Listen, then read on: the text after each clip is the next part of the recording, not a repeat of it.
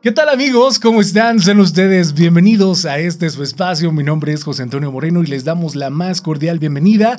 El día de hoy, Luz María Pérez Cabrera, quien es responsable y titular de pues, la Procuraduría de Derechos Humanos o el Centro de Derechos Humanos y Sustentabilidad Segundo Montes de la Compañía de Jesús. Estamos en una colaboración conjunta para brindarles un especial aquí en Tupche Radio Luz. Bienvenida a este tu espacio. Hola Toño, muy buenos días y a todo el auditorio que nos escucha esta mañana. Efectivamente estamos muy contentas y contentos en la comunidad universitaria porque hoy tenemos de invitada especial a la doctora Luz María Moreno Medrano, quien es académica e investigadora del INIDE en la Ibero Ciudad de México. Muchas gracias por venir. Muchísimas gracias por invitarme. Es un placer estar con ustedes en esta hermosísima cabina. tu cabina, como tú. Así es, y esta siempre será su casa. Así que para darles un poquito de contexto en quién nos acompaña el día de hoy, pues denme unos minutos porque su trayectoria es bastante amplia, pero la resumimos aquí con todo el cariño del mundo. Y es que es un testimonio de compromiso inquebrantable con el avance de la educación y la promoción de la exclusividad y la inclusividad, mejor dicho, porque aquí estaba como inclusividad. Graduada de la prestigiosa Universidad de Harvard, donde obtuvo su maestría en políticas educativas internacionales, y de la Universidad de Cambridge, donde alcanzó su doctorado en educación, la doctora Moreno se ha destacado como un referente en el ámbito de la investigación educativa. Sus esfuerzos académicos se han centrado en desentrañar las complejas dinámicas de discriminación y racismos contra comunidades indígenas en áreas urbanas de México, lo que distingue su trabajo en la integración de perspectivas feministas y la colaboración con movimientos sociales aportando una comprensión integral a su investigación. Dentro del panorama pedagógico, la doctora Moreno ha sido una fuerza impulsora en el desarrollo de habilidades de liderazgo entre educadores y en el establecimiento de comunidades de aprendizaje en el ámbito de la educación básica. Sus contribuciones se extienden a sus roles como docente en la licenciatura en pedagogía, guiando a los estudiantes en la búsqueda del conocimiento y la excelencia. Además de sus logros académicos, la doctora Moreno ha participado activamente en varios proyectos notables ejemplificando su dedicación a fomentar una interculturalidad inclusiva y descolonizada. Sus iniciativas hasta las respuestas indígenas a los desafíos planteados por la COVID-19 subrayan su compromiso con generar un gran impacto significativo.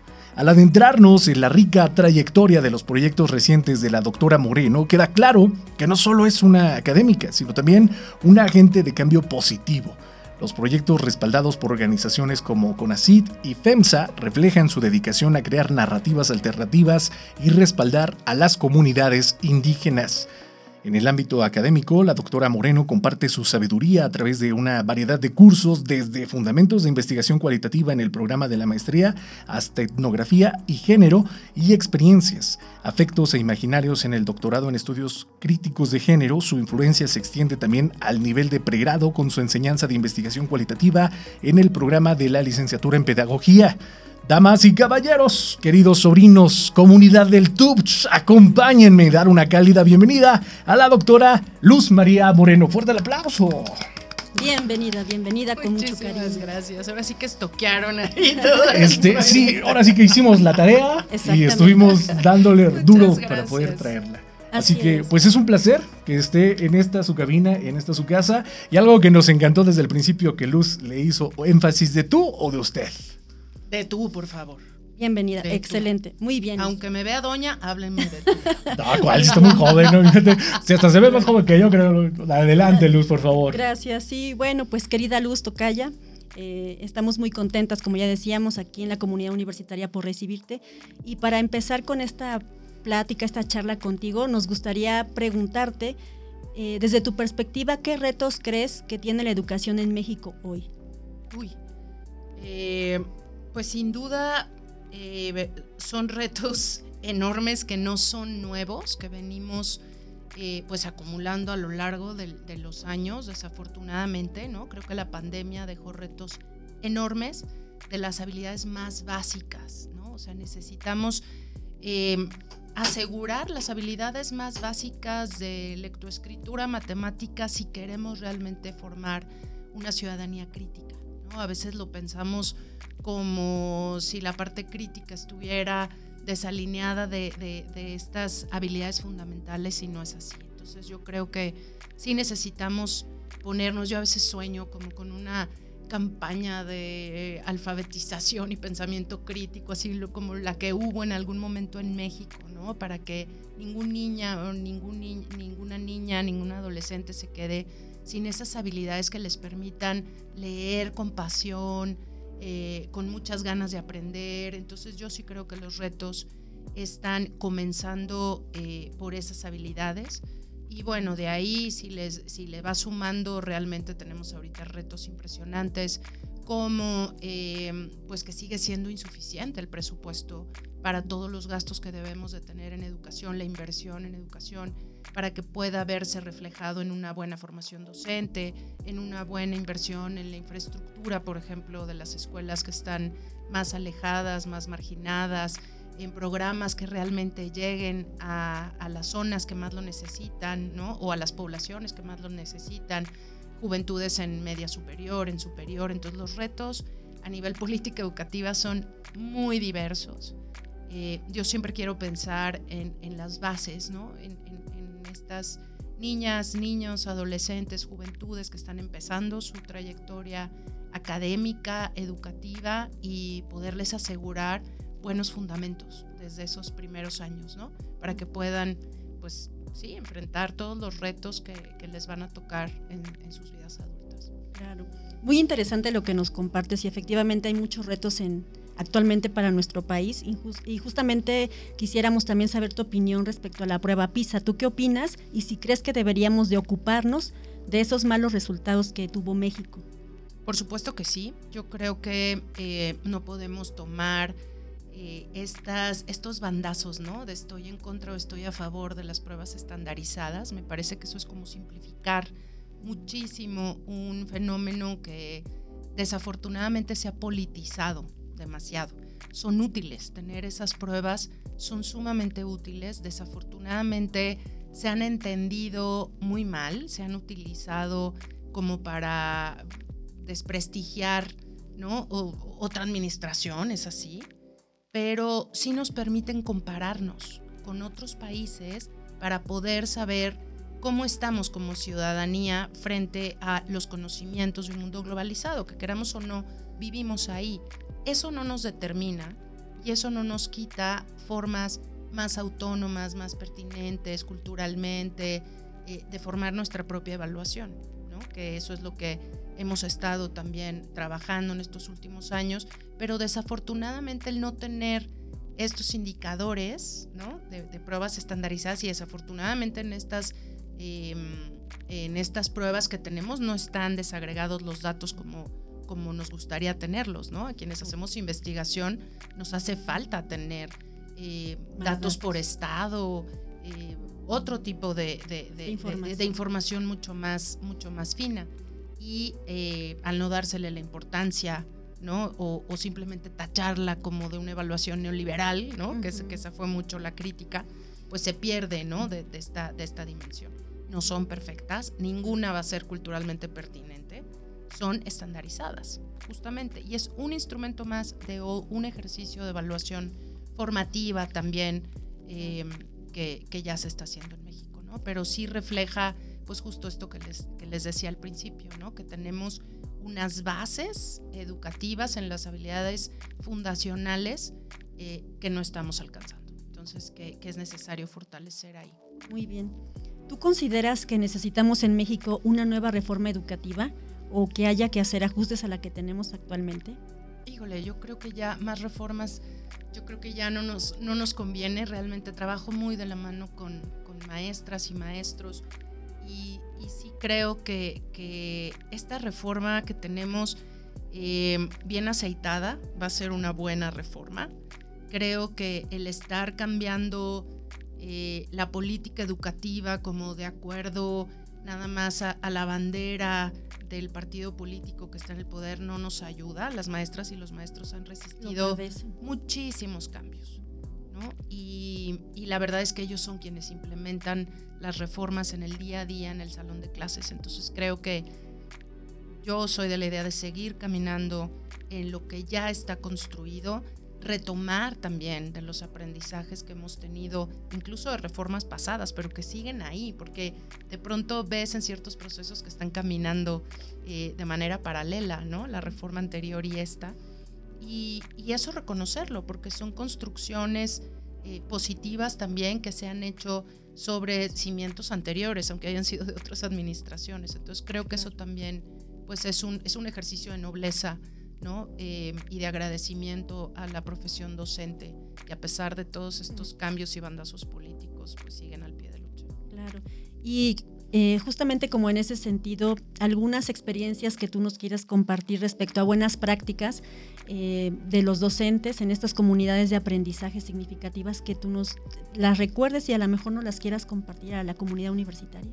Uy, pues muchísimas. Mira, yo la verdad es que admiro mucho Em, ahorita estamos trabajando en Tlaxcala y en Villahermosa con unos colectivos de docentes que estamos tratando de, seguir como una filosofía de un japonés que se llama Manabu Sato, que próximamente vamos a compartirle su libro, se llama Transformar la Escuela, em, que ha hecho la reforma educativa pero desde el salón de clases. Él habla de una revolución silenciosa desde el salón de clases. Entonces, esta idea de, por ejemplo, quitarle tanto poder a eh, la figura del profesor o de la profesora como alguien que eh, simplemente transmite conocimientos, que ya lo sabemos en el discurso, ¿no? Freire incluso lo ha dicho, eh, grandes pedagogos, pedagogas, Piaget, bueno, por donde le, por donde le vean, ¿no? Es esta idea de, del diálogo, del, del trabajo eh, colaborativo, lo, que sabemos que, funciona, pero verlo en el salón de clase, ponerlo en práctica es bien complicado. Entonces lo que estamos tratando de hacer es planear como profesores una lección que tenga desafíos intelectuales importantes y que tenga un ejercicio de colaboración, eh, no de cooperación, colaboración, en donde no nada más te divides la tarea y tú haces la parte 1, la 2, la 3, luego nos juntamos y ponemos, no, que, nos pongamos a pensar juntos y juntas en equipos de cuatro personas en el salón de clase. Entonces, esa planeación implicó pues mucho trabajo docente previo, ¿no? Para poder desafiar el pensamiento del estudiantado. Y entonces ponerlo al centro y ver cómo funciona el pensamiento y el proceso de aprendizaje de cada uno de esos equipos te da un material de reflexión impresionante. Entonces ahí puedes ver por qué la niña se queda callada y el niño toma la iniciativa y entonces planteas el género como un eje transversal o por qué el pequeñito que de pronto eh, a lo mejor el español no era su primera lengua, ¿no? Habló mucho menos y entonces te das cuenta que es alguien eh, de una familia que acaba de emigrar a la ciudad y que no se siente igual de empoderado que el resto o eh, el otro niño que a lo mejor trae broncas emocionales fuertes en casa y que también no está en su mejor momento. Entonces entran ahí las estrategias de inclusión, pero entonces estás viéndolo desde la persona y desde la interacción con su grupo, al mismo tiempo que estamos tratando de, de construir o de construir conocimiento, ¿no? De matemáticas, de lectura, de ciencia, de lo que sea. Entonces esta manera de trabajar nos ha permitido darnos cuenta de lo difícil que es quitarnos el protagonismo como profes. Eh, Manabu Sato dice que es como cambiar de piel, ¿no? Es como... Qué fuerte. Un paradigma completamente diferente. Pero pues lo estamos haciendo en colectivo y entonces después de esas observaciones regresamos con ese material en video, en foto y vemos las caritas de las niñas, de los niños y las analizamos. Y eso nos da para planear la siguiente sesión. Entonces ha sido un ejercicio maravilloso. Estamos tratando de hacerlo, sobre todo en escuelas eh, que no tienen muchos privilegios eh, ni económicos ni de infraestructura. Ahí es en donde queremos enfocarnos y poder plantearnos justamente todas estas estrategias de equidad y de justicia educativa que tienen que darse en el aprendizaje. Claro. ¿No? Claro. ¿Y cuándo va a salir ese libro? ese libro ya está próximamente. Yo creo que el, en el mes que entra. Por favor, lo vienes a presentar. va a estar gratuito, descargable de la página del INIDE y esperamos tener otra vez de visita al doctor Manabu Sato y a Yoshiko Kitada, que son estos em, eh, investigadores con los que colaboro, que están en, en Japón y que en Japón tienen ya mucho tiempo trabajando con estas metodologías y ha sido muy interesante aprender junto con ellos. Y no solamente en Japón ni en las escuelas eh, como muy eh, de élite, digámoslo, ¿no? O sea, estamos trabajando con redes de profesores que están en países muy similares a los nuestros del sudeste asiático, ¿no? En Tailandia, em, en Vietnam. Eh, entonces, realmente se comparten muchísimas de las situaciones que nosotros tenemos también en América Latina y es muy interesante ver cómo como colectivos docentes tenemos pues mucho más fuerza si estamos juntos y compartiendo prácticas. ¿no? Claro que sí, sí, la incidencia es mucho más eh, enfática, ¿verdad? Con mucho más intencionalidad. Qué interesante, muchas gracias por compartir eso y claro que la segunda invitación, por favor, que vengas aquí al TUBS, que sea para presentar el libro, sería cuenten con eso. un honor. Y justo en esa, en esa dimensión, que ya tú comentabas también en, en lo que compartías en Alectio Brevis, Em, ¿Tú crees entonces con toda esta experiencia y vivencias que has tenido en lo profesional, pero también de tu vida que ya comentabas, em, que otra educación es posible? ¿Verdad? Y en ese mismo sentido, tú, em, ¿qué tipo de habilidades, conocimientos, aptitudes crees que debe impulsar una educación en nuestro país? Yo definitivamente creo que la educación de pronto ha sido sinónimo de escolarización creo que eso no va. Eh, hace poquito estaba en una presentación de un libro de Raúl Sibeki y él decía que probablemente tengamos que hablar más bien de aprendizaje y no tanto de educación que trae toda esta connotación histórica de escuela igual a cuartel militar, igual a eh, producto de la Segunda Guerra Mundial, como en esta necesidad de hacer ciudadanos obedientes, etcétera, etcétera, etcétera. Gustavo Esteba, también un gran maestro, eh, criticaba mucho también esta visión desde la escolarización. De hecho, él era un, gran defensor de la, de, la desescolarización. ¿no? Y él hablaba de, lo importante que es reflexionar en torno a las actividades cotidianas, o sea, lo que el comer, por ejemplo. El comer tiene ahí un montón de implicaciones políticas, sociológicas, económicas importantísimas en torno a esas habilidades eh, como las más básicas, como el, disfrutar, este, el caminar, y ahí imagínate todas las implicaciones que tiene eh, la movilidad, el tema urbano versus rural, el tema de, también de la economía, de los cuidados, de la inclusión, hay un montón de cosas. Entonces, cuando vemos el aprendizaje en torno a las actividades humanas, que queremos desarrollar para tener una vida más digna, ahí te hace sentido todo este tema de los paradigmas educativos, hacia crear comunidad, hacia crear eh, democracia, hacia crear bienestar. Entonces, todo, todos esos eh, ideales nos llevan luego a aterrizarlos a un pensamiento crítico, a un pensamiento propositivo, a un pensamiento matemático que nos ayuda a prospectar un poco hacia dónde queremos caminar, hacia el cuidado del planeta para poder saber qué es lo que no estamos haciendo y que no nos va a permitir llegar em, al punto de no retorno, ¿no? toda esa situación eh, está en torno hacia, está en torno a, los ideales, pues, que queremos realmente plantear como una, una sociedad, pues, mucho más colaborativa y democrática. Claro. Por ejemplo, también ha habido críticas que se incorporen, por ejemplo, habilidades socioemocionales en la educación, ¿no? Básica y hasta un nivel universitario incluso, ¿no? Hay, hay críticas al respecto. ¿Tú qué opinas eh, en ese sentido?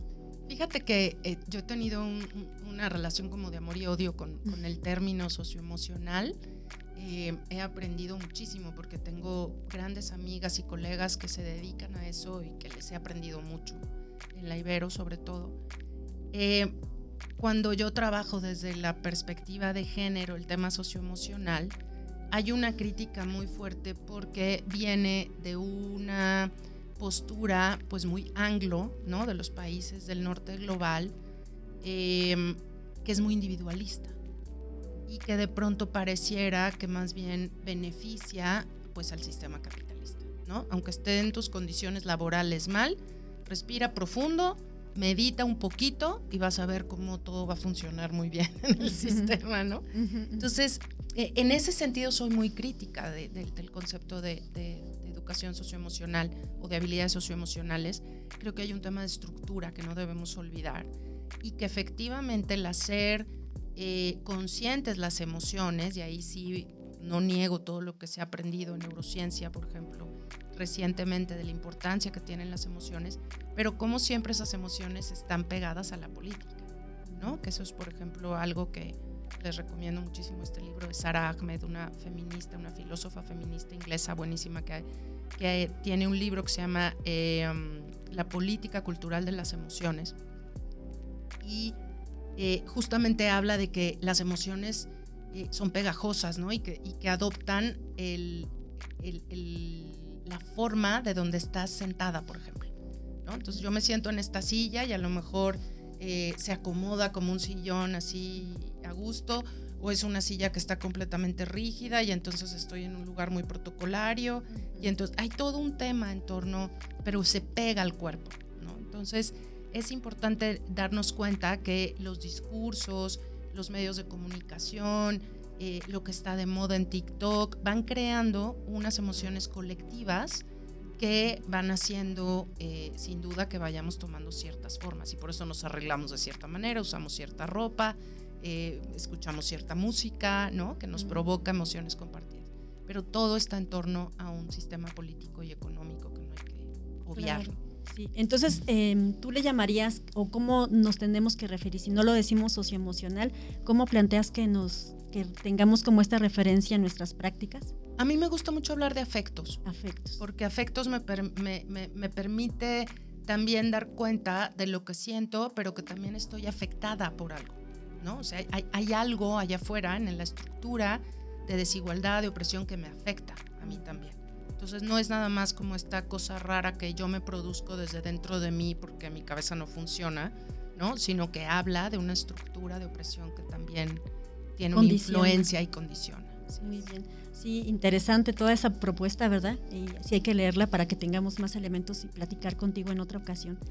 Y eh, pues considero también, no sé tú qué opines, em, que con esta propuesta de incorporar nuevas herramientas para la educación también tendrían que tocar temas de derechos humanos, de sustentabilidad, educación para la paz, justo todo esto que comentas que al final son eh, pues sí herramientas y temas que no solamente se van a desarrollar en un aula, por ejemplo, sino fuera de ella. Eh, ¿Qué, te ha dejado a ti en este caminar, en esta trayectoria académica de investigación y personal, incorporar todos estos enfoques en tu práctica docente?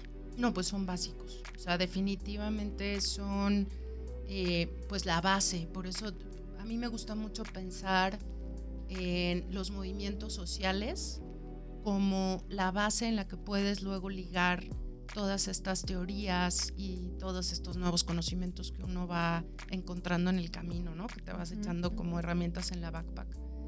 Este, pero son los movimientos sociales los que realmente te dicen por dónde va la cosa.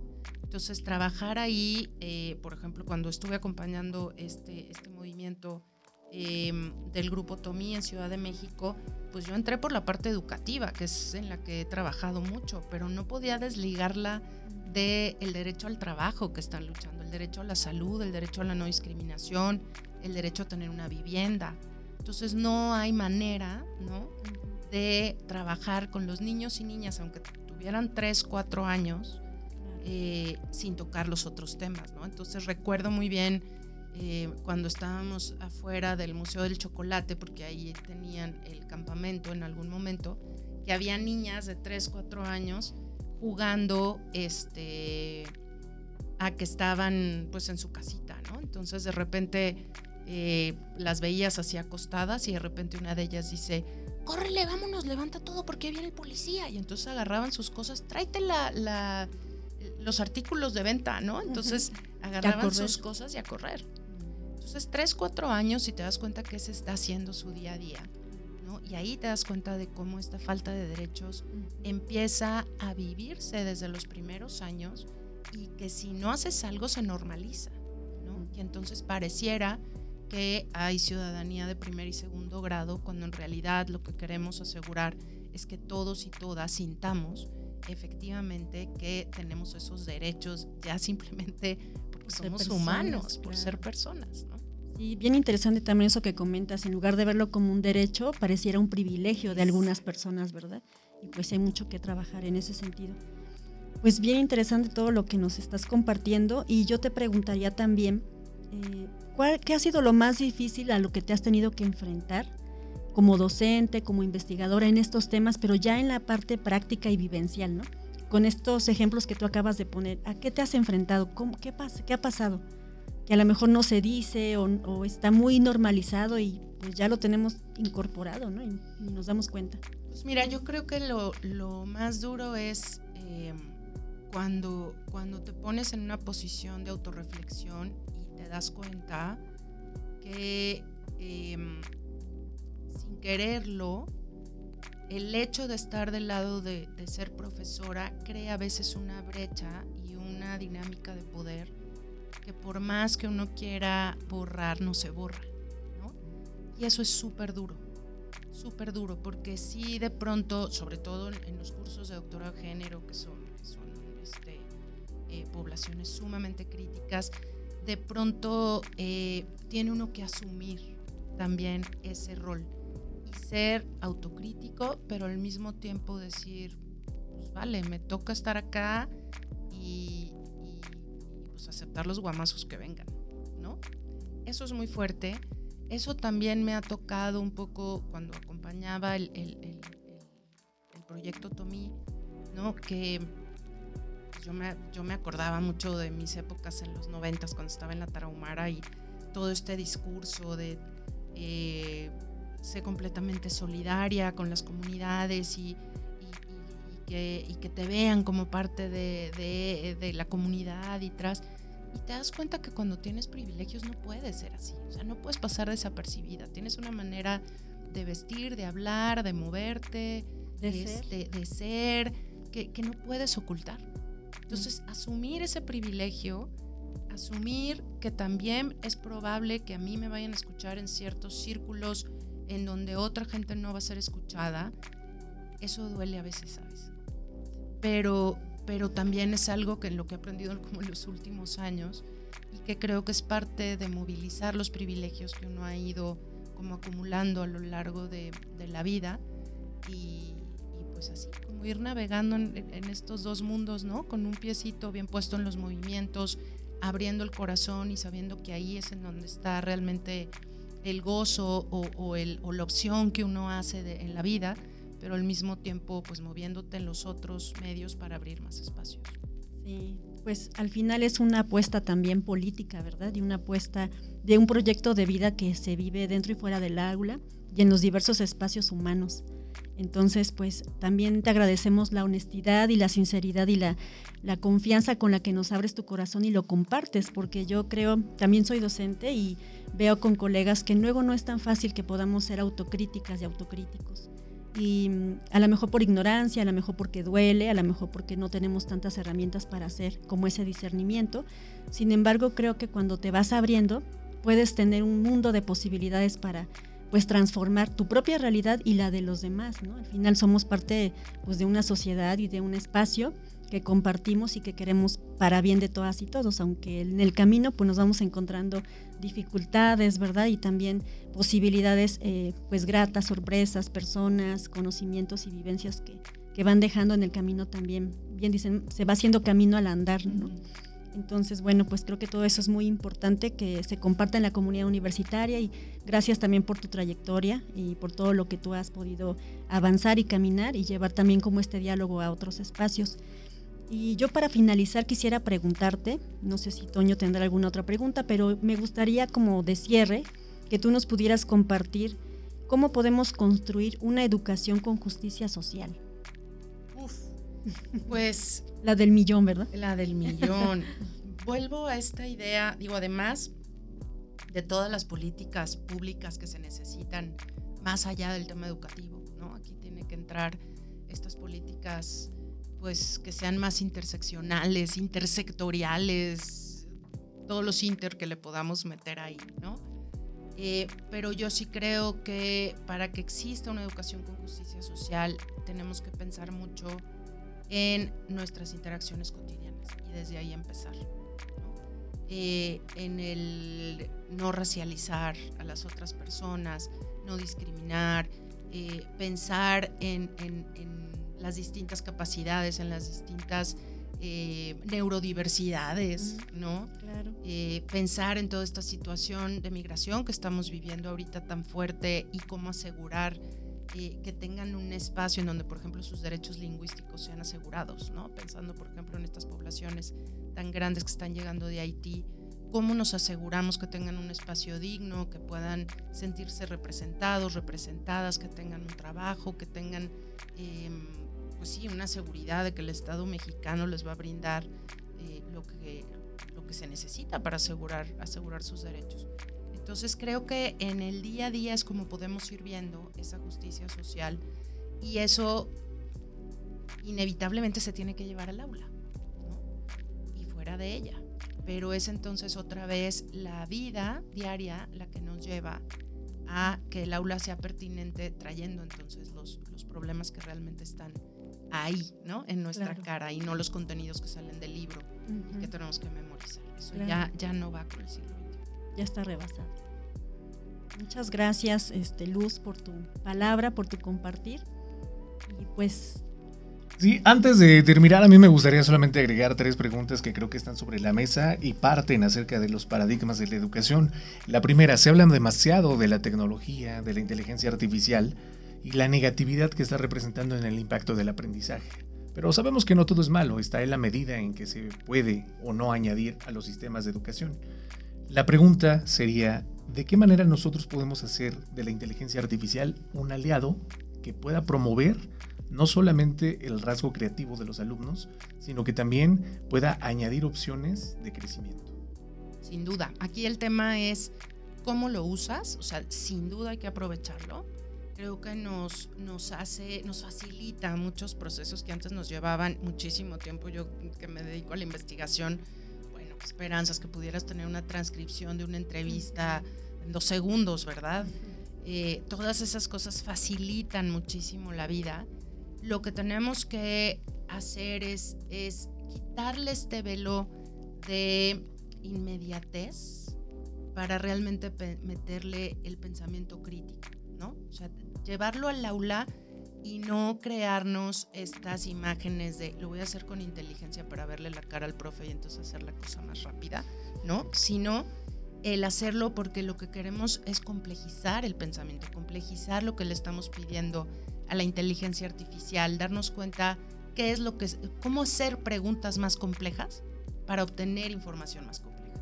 No nada más así de resúmeme la novela que me dejó el profe para el lunes, ¿no? Sino eso nos toca acompañar entonces a, las y los docentes a crear actividades que sean realmente de pensamiento complejo para que le saquemos el máximo provecho. Y a mí la parte que me preocupa mucho es la brecha, la brecha digital. ¿Quiénes van a tener acceso a la inteligencia artificial y quiénes no? Creo que ahí es en donde tenemos que poner también eh, muchísimo énfasis, cómo hacer que estas habilidades lleguen a, las, a los sectores eh, que por lo general todavía no tienen ni luz eléctrica ni computadoras, ¿no? Entonces no, no podemos seguirnos desfasando de esa manera, necesitamos asegurar esa democratización digital también para todos y todas.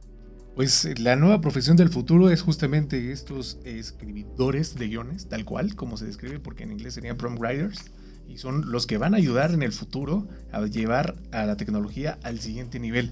La segunda pregunta de estas tres finales para cerrar esta entrevista, se habla también mucho del compromiso entre maestros y alumnos, pero en el Tecnológico Universitario del Valle de Chalco trabajamos sobre una triada perfecta, maestros, alumnos y padres de familia.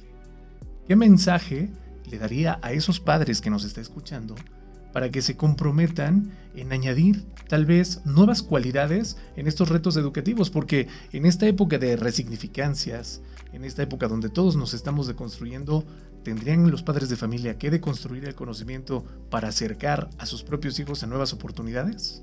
qué belleza que me digas que hacen ese trinomio, porque yo creo que ahí está también eh, la clave de hacer posible una educación distinta.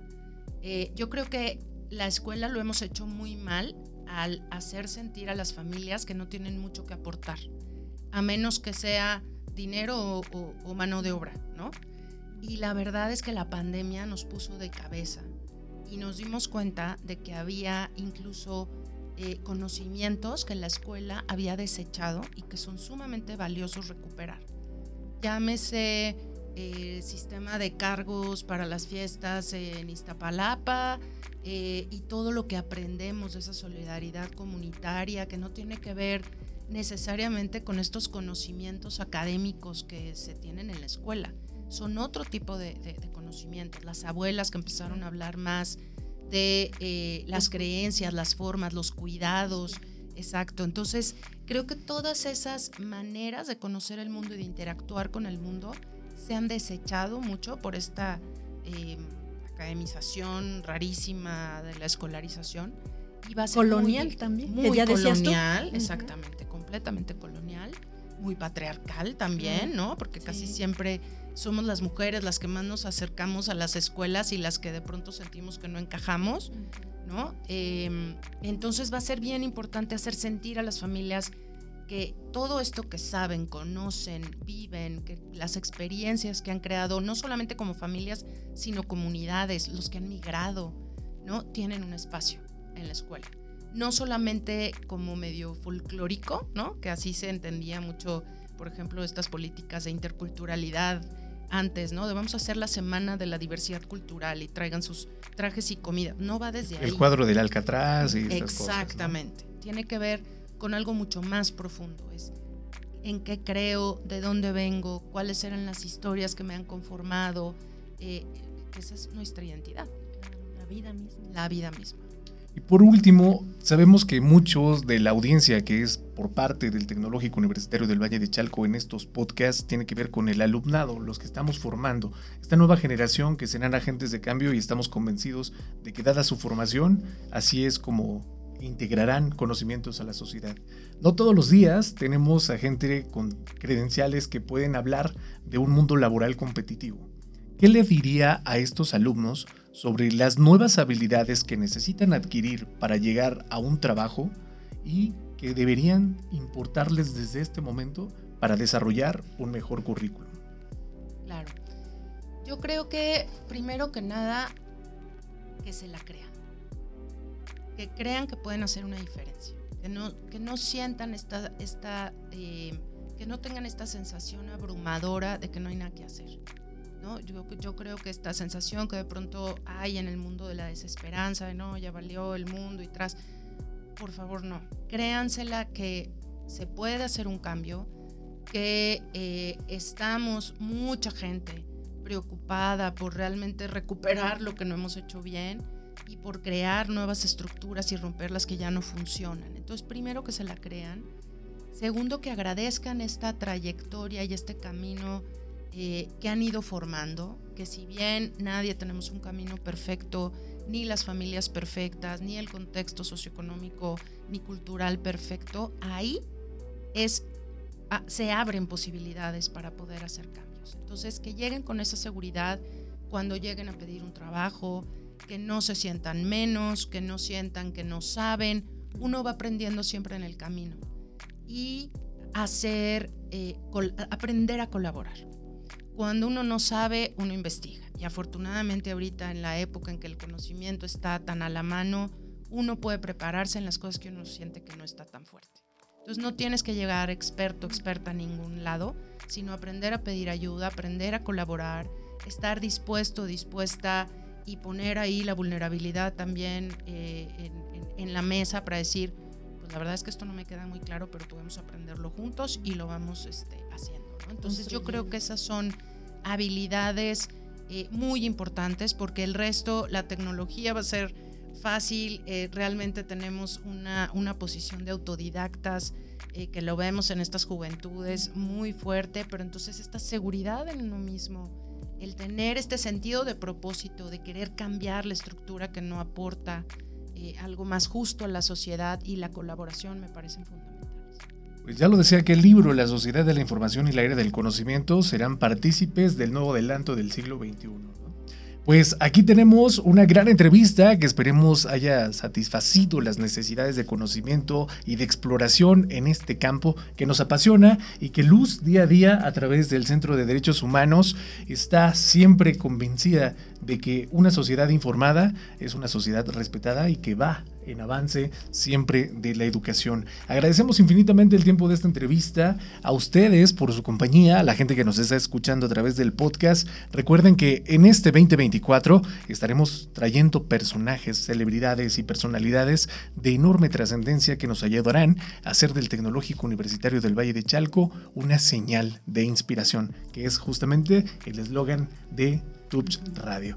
Así que cuando guste, esta es tu casa Gracias por el espacio. Gracias, Luz. Gracias por esta charla. Por la invitación. Luz, pues encantado, como siempre, colaborando contigo. Y vaya que siempre han dejado buen sabor de boca en los podcasts. Gracias, Toño, también por este espacio. Agradecemos también al auditorio que nos escucha a través de esta señal de Tubch Radio y a mi colega, a mi compañera, y ahora que tenemos el honor de recibirla aquí en Tubch, eh, a Luz.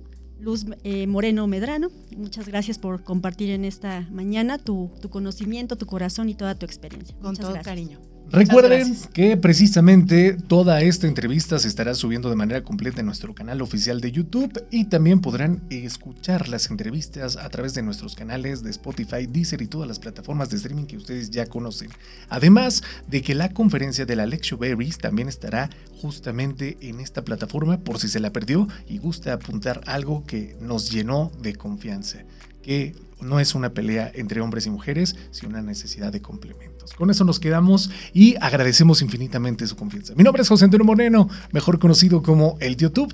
Que tenga la mejor de las tardes, noches o días, según sea la forma en la que nos esté escuchando. Y evidentemente estamos de regreso. Quédate en Tubch Radio, una señal de inspiración. Hasta la próxima. Muchas gracias.